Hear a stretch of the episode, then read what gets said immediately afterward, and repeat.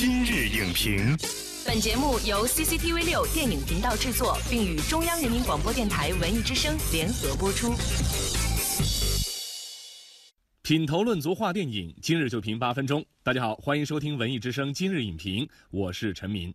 今天我们要聊一位外星来客，他对抗过地球硬汉施瓦辛格，也和恐怖异形掀开过激烈大战，被称作是宇宙最强猎手。他就是铁血战士。该系列一九八七年一经问世，就成功吸引了不少影迷。之后呢，更是不断的有续集和衍生作品出现。经过一段时间沉寂之后，他的重启之作即将登陆国内院线。那么，究竟铁血战士魅力是否依旧？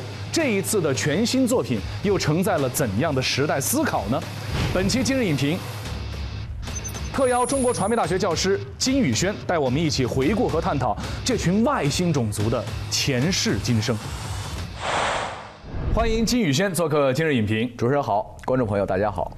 说到铁血战士啊，很多年轻的观众呢可能不是很熟悉，所以呢我们要先来说说他的前世。一九八七年，阿诺施瓦辛格呢主演了该系列的第一部电影，在北美当时是一千五百万美元的成本，轰下了全球将近一亿美元的票房，当时可以说是轰动一时了。那宇轩呢也是铁血战士的忠实影迷，那么你认为这个银幕形象它的魅力在哪里？铁血战士这个翻译的译名，实际上最开始指的是谁？指的是施瓦辛格演的他们那个特种部队。没错，而他们这个怪物当时并没有给一个所谓官方的名称，但是没有想到呢，这片子。最受欢迎的一个根本原因，我们现在看来，反而不是当年我们会认为是施瓦辛格的肌肉让大家很喜欢他，而是这个怪物的形象。铁血战士它的魅力是什么？其实不外乎是有一种很酷的一种东西，我们称之为，比如说我们先给他一个关键词。高科技，嗯，铁血战士可以隐形，还有这个所谓热成像，还有威力非常强的肩炮。它们明明是高科技种族，在最开始出现的时候衣不蔽体啊，身上罩着个大渔网，其实是这么一个有一种原始粗粝感的这么一种外星人。嗯，所以这种高科技和它本身的这种原始感形成一种特别有趣的反差。但这种反差也使得观众会觉得，哇，这个好酷啊！然后当然还有就是铁血战士，他游走于宇宙中，他去寻找那些最强悍的这种。有战斗力的生物与他们进行作战，来捕猎他们，异形都是他们的手下败将。他们在做些这些事情，他们是一种成人礼。他判断你是你是一个软弱的人也好，或者说你并没有拿武器，你没有威胁到我的能力。我不屑于杀你，有道义感，有道义感，所以这也是铁血战士它带给我们这种高科技也好，我们说的蛮荒也好，我们说它有这种很奇特的风俗习惯也好，呃，铁血武士道义也好，这一切构成了一个相对来说非常有吸引力的这么一种，呃，外星战士形象。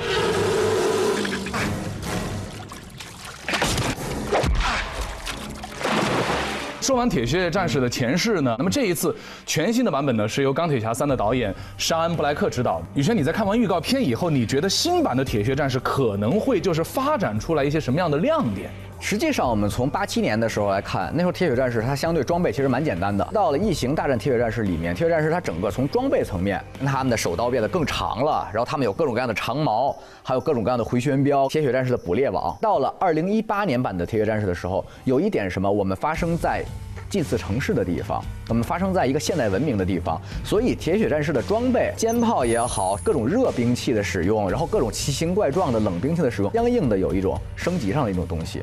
同时还有一个很重要的一点是，像这种怪兽类型片，从八七年开始的时候，都会有一个特点：施瓦辛格他这个队长，他带领身怀绝技的各个的同伴们逃避怪兽或者对抗怪兽，游戏感很强。对，组队打怪兽，没错，就是我们就像我们说绝地求生一样的感觉。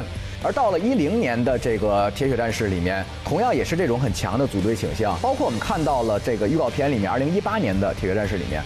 就是山布莱克让一帮这个问题士兵让他们来组队，他们每个人特长肯定也是不一样的，有擅长变魔术的，有擅长偷东西的，有擅长狙击的，还有擅长使刀的。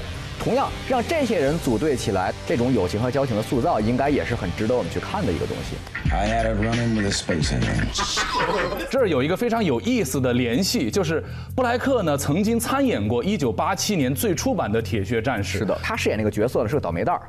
全队第一个死的就是他。他这个人在当年是作为一个喜剧性，我们称之为小丑式的角色，而三十年之后他重新来拍的话，我相信他也许会依然把他当年那种小丑式的喜感，把他这些年来拍这种类型化电影里面他掌握的那种技能也好，他那种对喜剧的爱好也好，他会结合进来。当然了，这个时候我确实也有一些担忧。这个担忧是什么呢？铁血战士它本身它的核心点是什么？是酷，而不是喜剧。就是如何你把喜感和一个铁血战士这样的一个很酷的外星生物结合在一起，其实是一件非常非常困难的一件事情。当然了，我肯定是希望山布莱克他有自己的一个很好解决办法。这个片子是有野心的，就他不是说这部拍完了就完了，我不是说怀旧一下就拉倒，它可能是一个新的系列的第一部。因为我们看到最后这个外星铁血战士那一套装备，嗯，它被留在地球上了，就有可能它会变成一个超级英雄片的开始。所以，宇轩，你觉得像铁血战士这样一个横跨三十年的经典科幻系列延续发展下去的话？怎么能够既保有它特质的情况下，又能够符合当下的这个时代？我们更期望看到一个什么样的铁血战士系列电影呢？实际上，我觉得我们首先最重要一点是，我们要找到铁血战士的特质，它的气质到底是什么？因为它气质肯定和现在的有些东西我们不能够直接的拿来主义搬来就用。我们知道现在的观众市场上，我们可以看到钢铁侠，我们可以看到奇异博士，我们可以看到雷神，他们现在都是在往一种轻喜剧的方向在发展。他们发现我们依然是适合合家欢电影，我们依然有轻松的层面在，因为这是我们的气质。星球大战从七十年代起家是什么？太空奥德赛，它是一个英雄传奇，它和古希腊神话是一样的。到现在我们再看星球大战。无论第八部还是它的外传，还是包括这个《侠盗汉索罗》，本质上什么依然是传奇剧，它从骨子里的气质一直是坚持的保留着。比如说，如果之后再有铁血战士真的变成了人类穿上铁血机甲对抗铁血战士。但是那从某种意义上来说，那可能更像什么？那是钢铁侠。对我来说，我并不会认为那是一个真正意义上延宕着铁血战士所谓的气质来走的东西。铁血战士这个种族，他们崇尚的是什么？崇尚的是那种强者的那种空手肉搏，或者说是这种的冷兵器战作战，身体力量。没错，他们是这种。所以实际上这也是铁血战士带给我们观众的一种觉得他非常酷，觉得他非常的有有一种荷尔蒙的爆发感的这么一个很关键的一个原因。如何处理好？人与铁血战士的关系，实际上是我觉得之后这个 IP 要如何发展的非常重要的一个东西。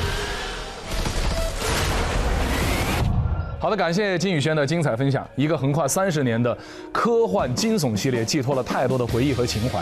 如何能够适应当下这个变迁的时代，又能够保有经典的味道，则是系列电影需要面对的一个课题。那么，究竟这一部全新的《铁血战士》能否满足影迷的期待呢？我们一起来拭目以待。本栏目视频内容，请关注 CCTV 六电影频道，周一到周五每晚十点档《今日影评》。